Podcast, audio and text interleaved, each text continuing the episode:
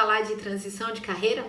Esse é um assunto que vocês sempre me perguntam muito, como é que eu fiz a transição de carreira na minha vida profissional e vocês sempre me pedem dicas de como vocês podem fazer isso. Vim aqui compartilhar um pouco da minha experiência e se isso for útil para você, para te ajudar a tomar a decisão e como você faz essa transição da forma mais natural e mais tranquila possível, vai ser muito legal e eu vou ficar muito feliz por ter podido contribuir. Vocês sabem, eu comecei a trabalhar muito nova em agência de propaganda, porque eu já fazia aulas de desenho, o dono de uma agência viu meus trabalhos e eu comecei a trabalhar numa agência. Fui fazer faculdade de publicidade e propaganda em Campinas, é, lá eu já comecei logo no primeiro ano, portfólio, currículo embaixo do braço, consegui uma vaga numa grande agência de comunicação. Lá eu trabalhei 10 anos com clientes de grande porte, como executiva de contas. Eu entrei lá na área de criação, como assistente de arte, mas eu passei a, a trabalhar na área de atendimento. Nos últimos dois anos que eu trabalhei lá, eu gerenciei a área de internet deles. Na época a gente nem chamava de marketing digital, a gente chamava de marketing interativo e a gente fez os sites de todas as empresas que eram clientes da, da agência. Então, pense, eu comecei a trabalhar com internet há mais de 20 anos atrás, né? Enfim, saí da agência é, porque eu casei e eu voltei para Sorocaba, né? Eu sou daqui. E daí, quando eu voltei para Sorocaba, é, eu abri a minha empresa de consultoria. Eu já dava aula, é, enquanto eu tava, eu esqueci de falar desse detalhe, enquanto eu dava, eu trabalhava nessa empresa, eu fiz pós-graduação em marketing e logo no final da pós-graduação, a diretora da escola, da ESPM, me convidou para dar aula numa faculdade que estava abrindo lá. E eu fui, né? E daí, quando eu casei e mudei para Sorocaba, voltei para cá, eu continuei dando aula na unidade da faculdade em Campinas. Eu ia para lá uma, duas, até três vezes na semana para dar aula lá, e eu passei a dar aula na unidade da faculdade daqui de Sorocaba também.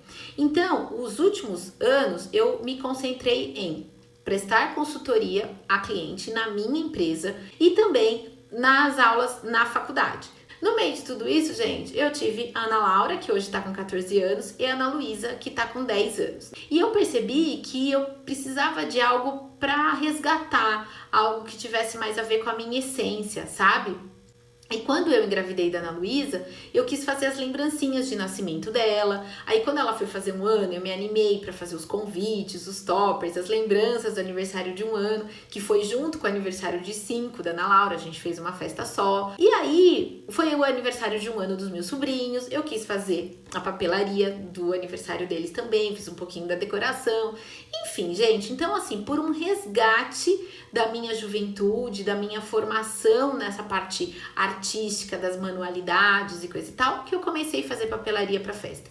Mas a minha vida profissional, ela estava é, bem, né? Ela estava sendo bem sucedida. Eu não tenho nada do que reclamar como consultora e como professora universitária. Muito pelo contrário.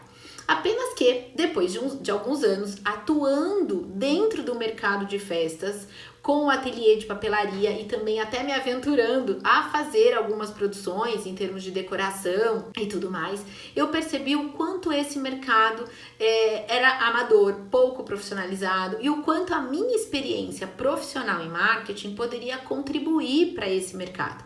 Foi assim que surgiu a ideia do marketing para festeiras.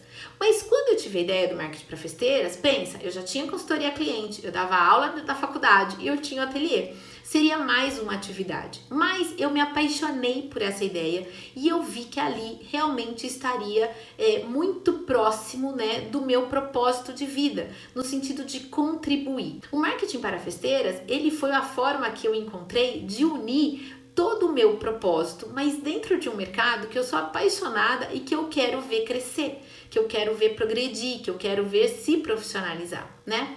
E aí nesse momento eu tive que escolher, ou eu ia cuidar do marketing para festeiras, ou eu ia cuidar do ateliê. Eu parei para pensar onde estaria a minha maior contribuição.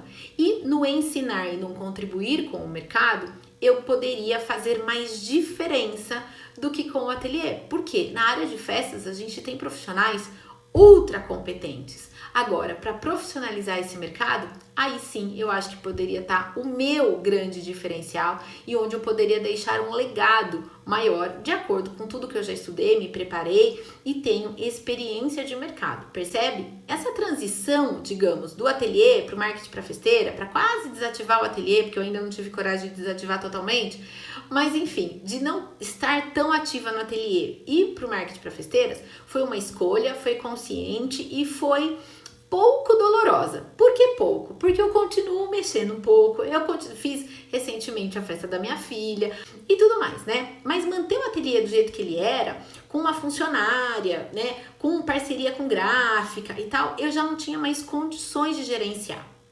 Mesmo porque meu trabalho forte com o ateliê era de final de semana. E durante a semana já estavam começando as lives no marketing para festeiras, eu dava aula quase toda noite, não cabia tudo mais na minha vida. E o ateliê estava crescendo. Né? E aí eu não podia correr o risco de atender mal alguma cliente, de deixar de cumprir algum prazo. Então essa transição do ateliê para o marketing para festeiras foi bem tranquila. Onde que foi a minha principal transição? foi quando eu deixei de dar aula na faculdade. E por que, que eu deixei de dar aula na faculdade? Gente, eu amo dar aula. Eu sou apaixonada por dar aula, acho que vocês já perceberam isso.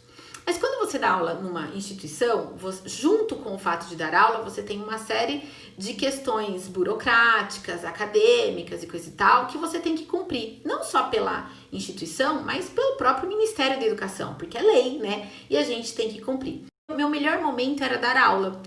E eu falei, poxa, o marketing para festeiras está crescendo, é uma oportunidade. Eu amo dar aula e eu vejo a mudança nas minhas alunas, eu vejo que aquilo que eu ensino e elas aplicam dá resultado. Então eu quero fazer essa transição. Esse momento de transição, de deixar de dar aula na faculdade para investir no marketing para festeiras, primeiro, gente, tem que ter um preparo financeiro, você tem que ter uma retaguarda, principalmente quando você vai empreender, né, em algo que é novo para você. Eu recomendo que você faça essa transição da forma mais gradual possível. Então, o que, que eu sugiro? Primeiro, ter uma retaguarda financeira. Se você tiver ainda morar com seus pais, ou se você tiver um marido, esposa, enfim, que dê conta das despesas da casa por um tempo, também legal. Você vai ser remunerada desde o início, mas você talvez não consiga ter a mesma retirada que você tinha no mesmo valor do seu salário que você tinha anteriormente. Então, a ideia é que você faça essa transição de forma gradual, se possível, levando as duas atividades simultaneamente, para que em um dado momento você consiga migrar, né? Então, vamos supor, vamos dar um exemplo prático aqui. Hoje, no seu emprego formal, você tem lá 5 mil reais de salário. Então, da sua atividade com festa, você precisa ter essa retirada mensal também, né? 5 mil. Começa a trabalhar na paralela até que você atinja essa média. Ou, e ou, pelo menos, que você tenha um dinheiro guardado para que você consiga passar pelo menos seis meses sem nenhuma retirada da empresa. Também é outra sugestão. Eu não confio nessa coisa de queimar a ponte, como dizem, né? Que é pedir demissão na sexta e começar a trabalhar com outra atividade na segunda.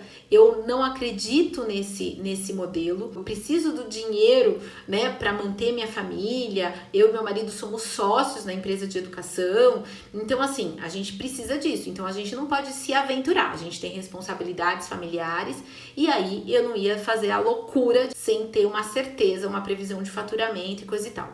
E também tem uma outra coisa que eu fiz, é, que eu deixei a faculdade onde eu dava aula, mas a empresa de consultoria ela continua. Eu diminuí o número de clientes, alguns contratos foram sendo finalizados e a gente não renovou.